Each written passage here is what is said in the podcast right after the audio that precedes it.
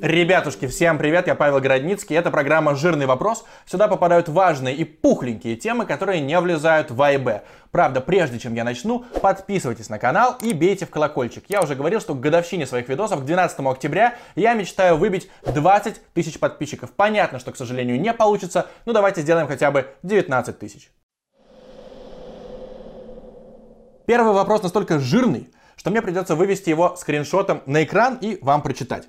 Все больше людей говорят мне, что им резко разонравился Красава. У меня уже отвращение к нему, хотя безумно нравился проект в самом начале. В чем феномен такого резкого отвращения к нему у людей? Для меня Евгений Савин одно из главных разочарований 2020 года, хотя год назад я выпускал отдельное видео про Красаву, и там до сих пор постят, ой, Городницкий жопу вылезал, комменты примерно в таком духе. Мне не стыдно за то видео, я все искренне говорил, но вот немножечко у меня мнение поменялось. Как все началось? Я прекрасно помню тот день, 10 августа 2019 года, пока в Питере, Москве и других крупных городах митинговали, мы с друзьями поехали на залив, а друзья у меня не из футбольных медиа, но интересуются все-таки футболом. И вот один друг ни с того ни сего спрашивает, слушай, а ты до сих пор смотришь «Красаву»? Я отвечаю, ну да, минимум 5, 10, 15 минут каждый выпуск включаю, отличный такой контент. И друг мне говорит, слушай, а тебе не кажется, что вот Евгений Савин ходит, как такой смайл, сам себя снимает, и у него эмоции абсолютно ненатуральные. Он слишком позитивный какой-то. Это уже реально бесит. И я с того момента задумался, и с каждым выпуском мне было все сложнее и сложнее смотреть, как Евгений Савин говорит «Всем салют, друзья! Это красава!» Или «Сегодня на улице 5 градусов тепла!» И вот так он все может сказать. Это ноутбук, представляете? Его изобрел Стив Джобс. Про что угодно он может так говорить.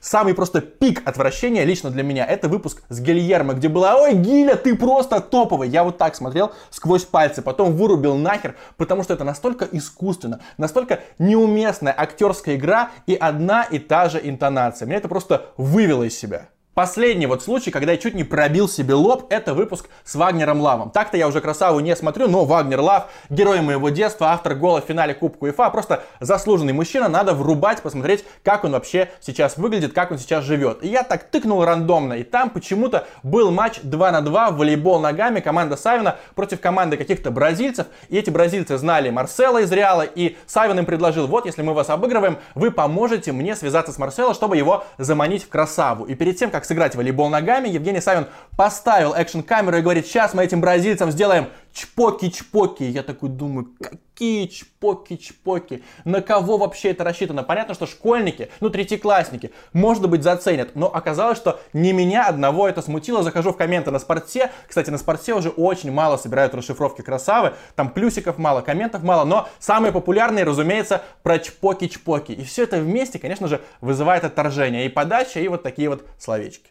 Еще один очень важный момент. Изначально в 2018 году Сава запускал Красаву для того, чтобы собирать просмотры, делать развлекательный контент, сниматься с фиферами, просто чтобы были миллионы кликов по видосам, чтобы видосы резонировали. Там он Аршавина снимал каких-то других игроков, Гарри Топора, опять же игроков Амкала, и все это было таким развлечением. А потом, возможно, Жека посмотрел видосы Дудя, насмотрелся Навального и понял, что пора срочно спасать русский футбол. Нужен русскому футболу вот такой вот Робин Гуд с винирами. Поэтому обязательно необходимо записывать видео с расследованиями, разоблачениями. Всех поганых чиновников нужно выводить на чистую воду. Каждый клуб должен быть частным. И постоянно Жека в каждом интервью говорит, госбабки это зло. Давайте посмотрим, за кого играл Евгений Савин. Все это понимают, все понимают, что это лицемерие. Или как на телевидении тоже во время чемпионата мира или после чемпионата мира Савин говорил спасибо большое Владимиру Путину за этот праздник, ну что-то в таком духе. И Лютиков, как раз его, Александр Лютиков, один из лучших журналистов России, поймал на этом противоречии. Плюс было видео про смерть Иннокентия Самохвалова. Там казнь от Дмитрия Егорова, я уже не буду пересказывать. Очень много таких моментов, когда у Евгения Савина, ну, не получалось спасти русский футбол. Он очень старался, но как-то не выходило. Идем дальше. Постоянно всплывают какие-то микрозашкварщики-красавы, без пруфов. Например, самая популярная тема, что ему якобы герои его видосов оплачивают как рекламу сами эти ролики. Так говорили про выпуск про Зенит, про Краснодар, про какие-то команды из второй лиги. Понятно, что нет доказательств, понятно, что Сава никогда в жизни не признается, что вот мне, да, заплатили за такую информподдержку. Но все равно как-то докапываются, один другому сказал, как-нибудь проникли инсайдики, и уже очень много людей считают, что некоторые выпуски Сава снимал не бесплатно. Не только он получал деньги деньги за интеграции. Или вот мне в личку ВКонтакте как раз после какого-то очередного упоминания Савина в АИБ мне прислали две истории. Одна про то, что Савин написал, вот, у меня будут съемки, нужен квадрокоптер, ребята, у кого есть, пожалуйста, нужно сделать кадры. Нашли квадрокоптер, кадры сделали, они попали в ролик, Сава это не оплатил, вроде бы даже не отблагодарил и не отметил в Инстаграме, решил, что ну вы поучаствовали в моем масштабнейшем проекте «Красава». Или вторая история, совсем недавняя. Был выпуск про Акрон из Тольятти. Там руководители сказали, Евгений, пожалуйста, зайдите в раздевалку к футболистам. Сава такой, я, конечно, зайду, но давайте, пожалуйста, побыстрее, без фото. У меня времени-то, в принципе, мало. И потом игроки рассказывали, а нахера нам вообще нужно фото с тобой, дорогой наш Евгений Савин. То есть корона уже выросла, и многие так вспоминают, даже мои знакомые, которые общаются с Евгением Савиным, говорят, что немножечко кукуха уже не на месте, что он себя возомнил, решил, я топ-1 на русском футбольном ютубе, это правда.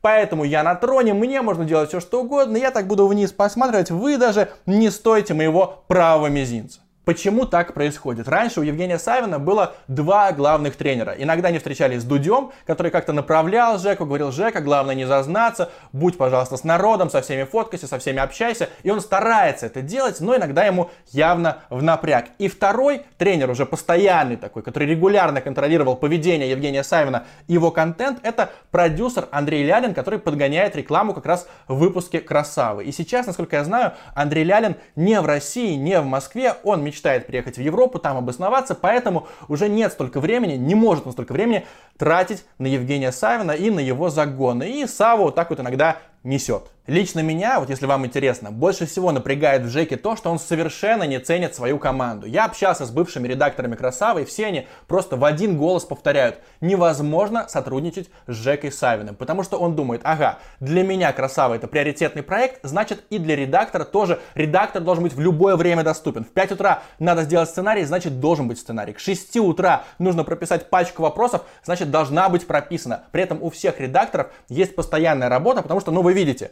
вы выпуски Красавы выходят, ну, допустим, два раза в месяц. С этого не прокормишься. Но Савин считает, если ты на меня работаешь, будь добр, пожалуйста, быть всегда доступным, всегда отвечать мне в WhatsApp, иначе Савин бесится. Показательная история, которую рассказывал Первый редактор «Красавы» Андрей Пономарев, сам ее писал в соцсетях, поэтому вот вам кратко пересказываю. Был выпуск с Хави. И Андрей Пономарев заранее, за несколько дней подготовил вопросы для Евгения Савина. Евгений Савин как готовится? Он садится в самолет и такой, ага, открываю файл. И вот он открыл файл, и ему не понравились вопросы для Хави. И он начал в общий чат просто уничтожать там. Начал Андрея Пономарева, своего редактора. Типа, бро, ты чё, охуел? Чё это за вопросы? На самом деле, если бы Сава заранее, хотя бы за день, прочитал эти вопросы, то Пономарев успел бы все переделать и учесть все пожелания Жеки. А так он сел в самолет, времени на то, чтобы переделать уже не было, но Жека такой, ай, бро, ты че, охуел? И так он и общался, и поэтому он потерял кучу редакторов, которые признаются, что ну тяжело по таким прессом работать. Сначала это статусно, это почетно. Жека весь такой классный, инициативный, у него полно энтузиазма, куча идей, но потом это становится невыносимо.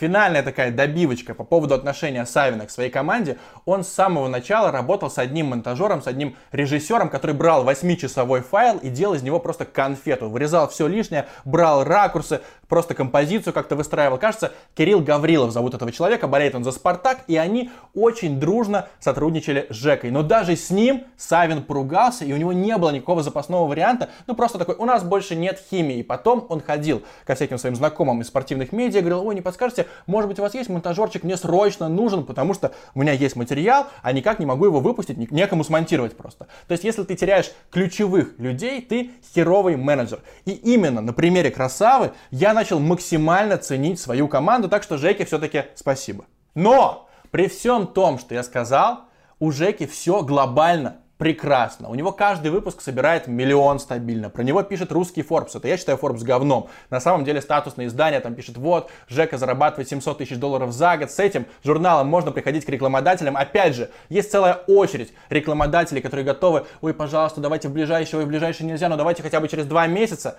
Плюс миллион респектов за то, что Жека Савин собрал деньги для вдовы Иннокентия Самохвалова. И в комментах, опять же, на ютубе, там все, ой, Жека, ты красавец, ты реальный красава, приезжай к нам, ты делаешь очень важное дело. Так что я думаю, что вот просто раньше деятельность красавы одобряли 100% зрителей. Сейчас, может быть, 98%. Он этого даже не замечает. И я ему в любом случае желаю удачи, снять корону с башки, научиться общаться с людьми, особенно со своими редакторами, и снова херачить мощнейший контент.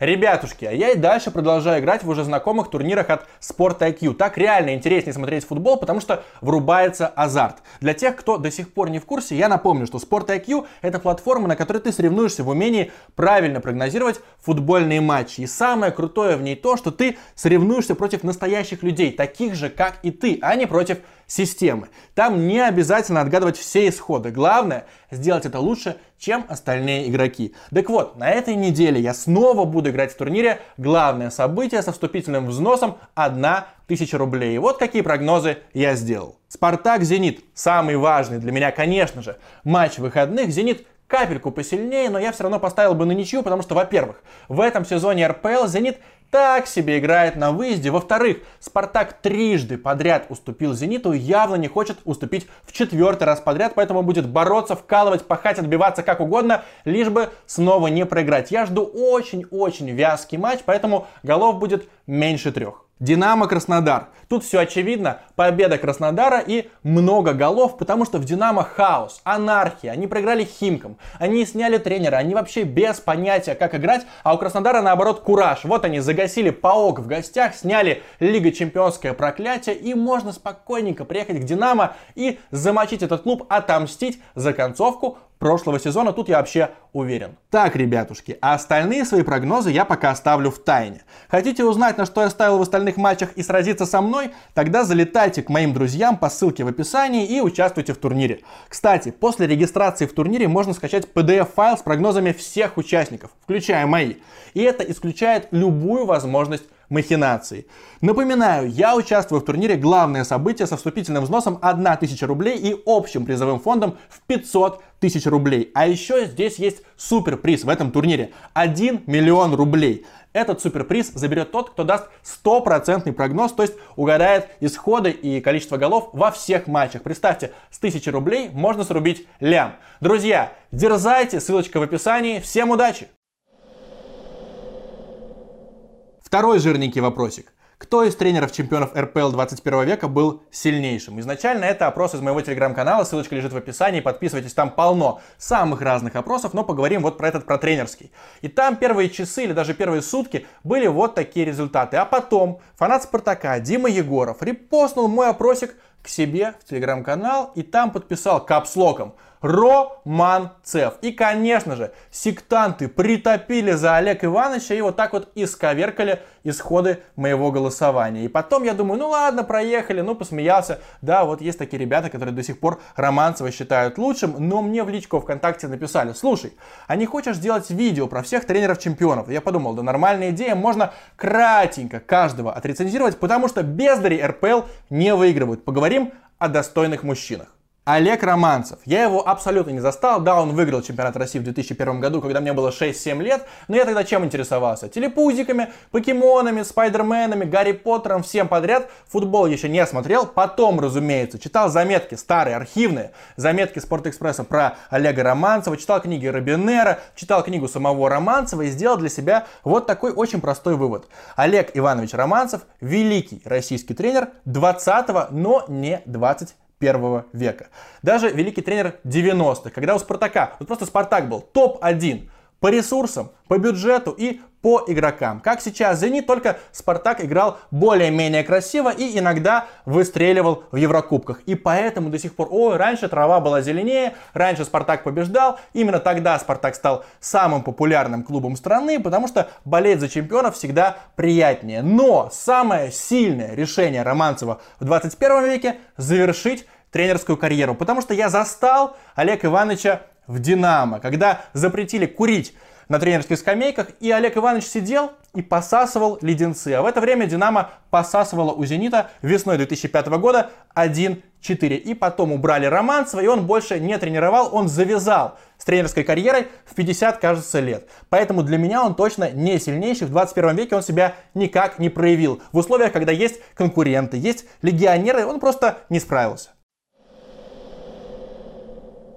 Юрий Семин, трехкратный чемпион России с Локомотивом, и для меня он именно магистр психологии. Настроить на золотой матч против ЦСКА, нервный такой матч, да пожалуйста, Локомотив чемпион России 2002 прикончил гегемонию Спартака и Олега Романцева. Потом Лига чемпионов 2003 года, надо обыграть Интер. Херакс 3-0 вышли в плей-офф Лиги чемпионов. Или дальше, сезон 2004 года, проигрывают Ротору. На последней минуте Ротор был безнадежнейшим аутсайдером. После ошибки Овчинникова проиграли, могли поплыть, но после этого, по-моему, всех замочили, стали чемпионами. Семин умеет создать атмосферу, и Семин знает, как настраивать футболистов. Его главная ошибка в карьере, то, что он в 2005 году повелся вот на это Юрий Павлович, спасите, пожалуйста, сборная без вас не выйдет на чемпионат мира. Он пошел в сборную, там не вышел на чемпионат мира, хотя ничего, ни одного матча не проиграл, и дальше не смог вернуться в Локомотив. Там был очень такой пасмурный период в Динамо, и долго-долго Семин восстанавливался еще после сборной. Если бы он тогда остался в Локомотиве в 2005 году, он мог бы выиграть и чемпионат России 2005 года, и 2006, и 2007,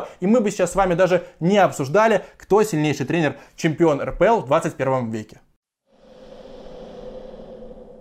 Дальше у нас Валерий Газаев. Давайте сразу абстрагируемся от объединенного чемпионата, от разворованной Алании, от Николая Чудотворца и от прочих псиных ассоциаций. Поговорим про ЦСКА, потому что ЦСКА нулевых был сильнейшим российским клубом того времени. Вот где-то с 2003 или даже 2002 по 2008 всегда боролись за золото, выиграли три чемпионата России, забирали кубки, взяли кубок УЕФА, поборолись с Ливерпулем в суперкубке УЕФА. Короче, Газаев очень достойно поработал с ЦСКА, при том, что говорили, что в тактике он не слишком глубоко разбирался и даже не замечал, что у него защитники уже играют не персонально, а в линию. Но он разбирался в игроках, это точно. Он умел подобрать состав, мог сказать, кто перспективный, кто нет. И еще он мощнейшим образом мотивировал до сих пор футболисты того ЦСКА, вспоминают всякие установки Валерия Газаева. Если бы у меня спросили, кто сильнее, Газаев или Семин, я бы ответил, что Газаев, праймовый Газаев, был успешнее и, наверное, все-таки покруче, чем Юрий Павлович Семин. Но Семин, во-первых, душевнее, во-вторых, он побеждал честнее, особенно в нулевых, когда еще не было Сухины.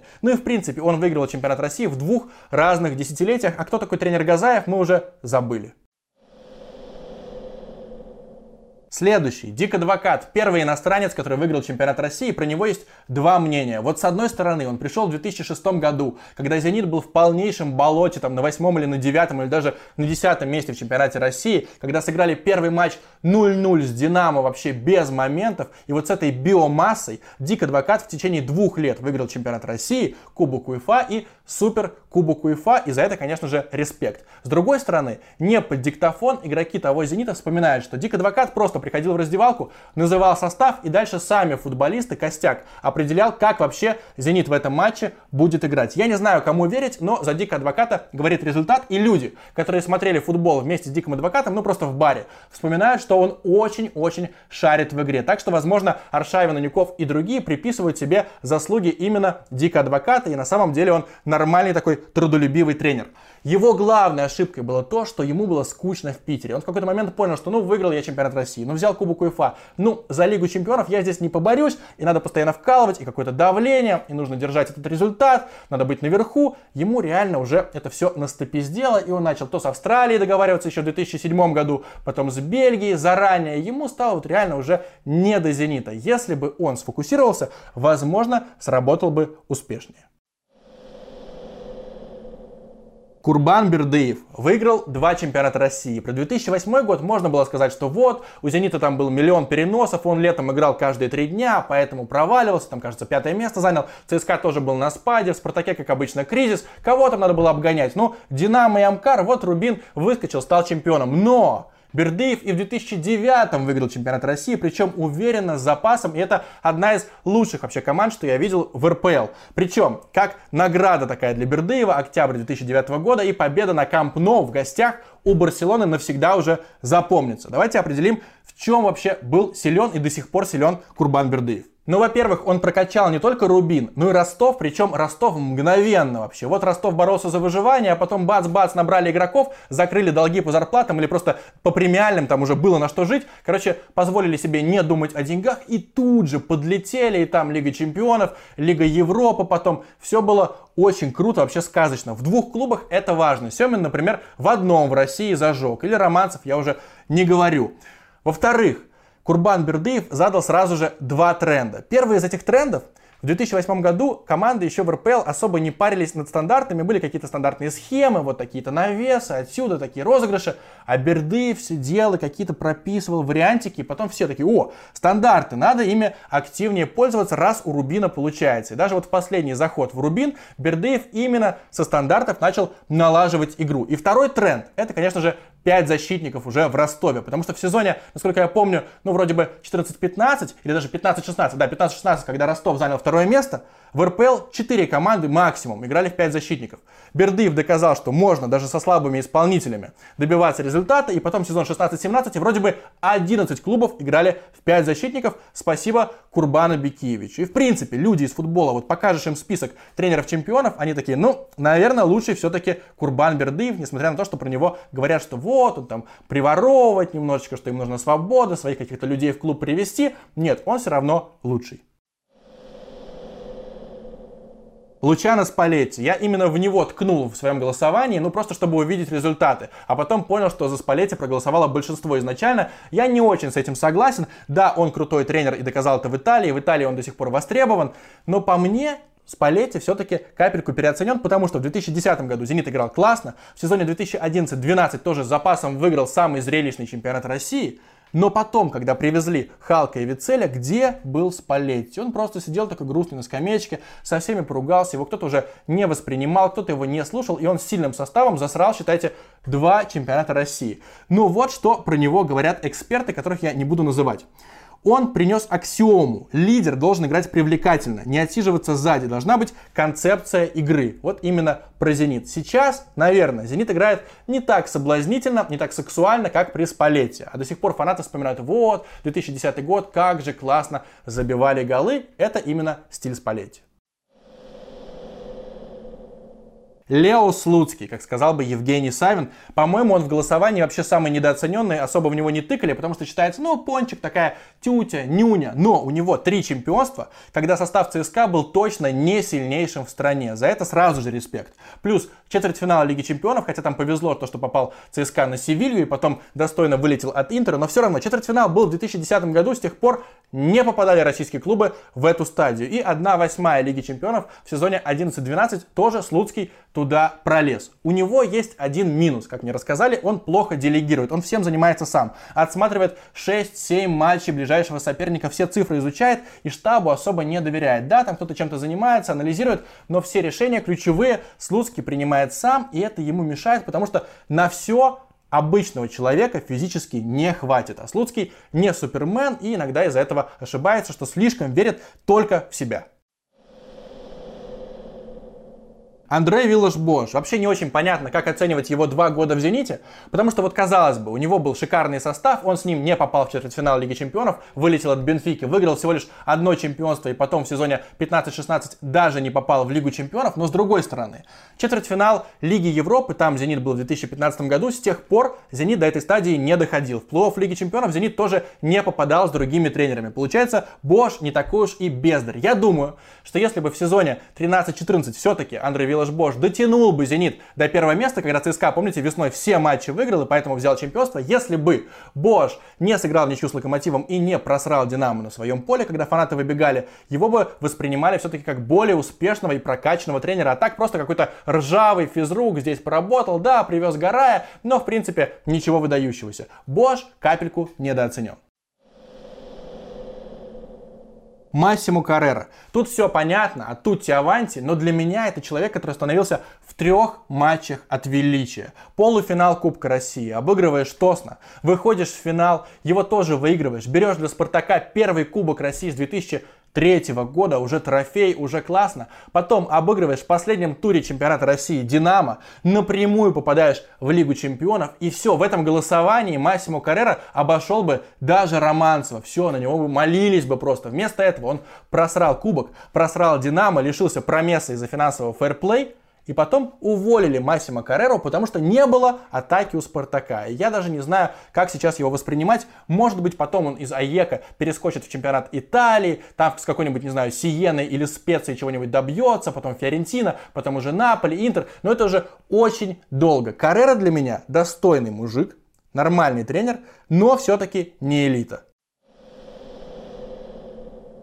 Сергей Симак, любитель сельдерея и рукколы, в моем голосовании с отрывом занял последнее место. Понятно почему, потому что вот говорят, что да, взял два чемпионства, ну а как? Я бы тоже выиграл два чемпионства с таким-то составом, с такими-то ресурсами, такой богатый «Зенит». Вот Лига чемпионов все наглядно продемонстрировала. Там у Симака четвертое место в группе. Первый раз «Зенит» занял последнее место, это потому что Симак вот такой лох. Я же считаю, что Симак довольно все-таки перспективный тренер. Почему я думаю, какие у меня аргументы? Вот сами, у Симака реально куча менторов. Он играл у праймового пса, он играл у Слуцкого в Москве, потом помогал Слуцкому в сборной, играл у Спалетти, помогал Спалетти, помогал Капелло, помогал даже Луческу. С Бердыевым он тоже как-то соприкасался, может быть, конспектировал его тренировки, и он у каждого тренера мог взять лучшее. Как управлять коллективом, как проводить установки, что там с тактикой. Поэтому, если он разберется сам в себе, поймет, как он сам хочет играть, возможно, вырастет реально в крутого тренера. Сейчас, да, все объективно, я бы сам никогда в жизни на кнопочку с фамилией Симак не нажал. Но мне интересно, что будет, если «Зенит» выиграет три золота подряд впервые со спартаковских времен. Начнут Симака уважать больше или уже нет? Ну и резонный вопрос, а кого я сам-то считаю сильнейшим? Я затрудняюсь. Я бы выбрал троих, просто из них можно выбирать рандомом. Это, конечно же, Бердыев, великий тактик, это Спалетти, который поставил Зениту, возможно, лучшую игру со времен Петржела и вот до сих пор. И это Юрий Павлович Семин, ну потому что он просто классный. Пишите в комменты, кого, за что и почему считаете лучшим и сильнейшим вы. Ну а я с вами прощаюсь, подписывайтесь на мой канал, ставьте лайки дизлайки. Чао!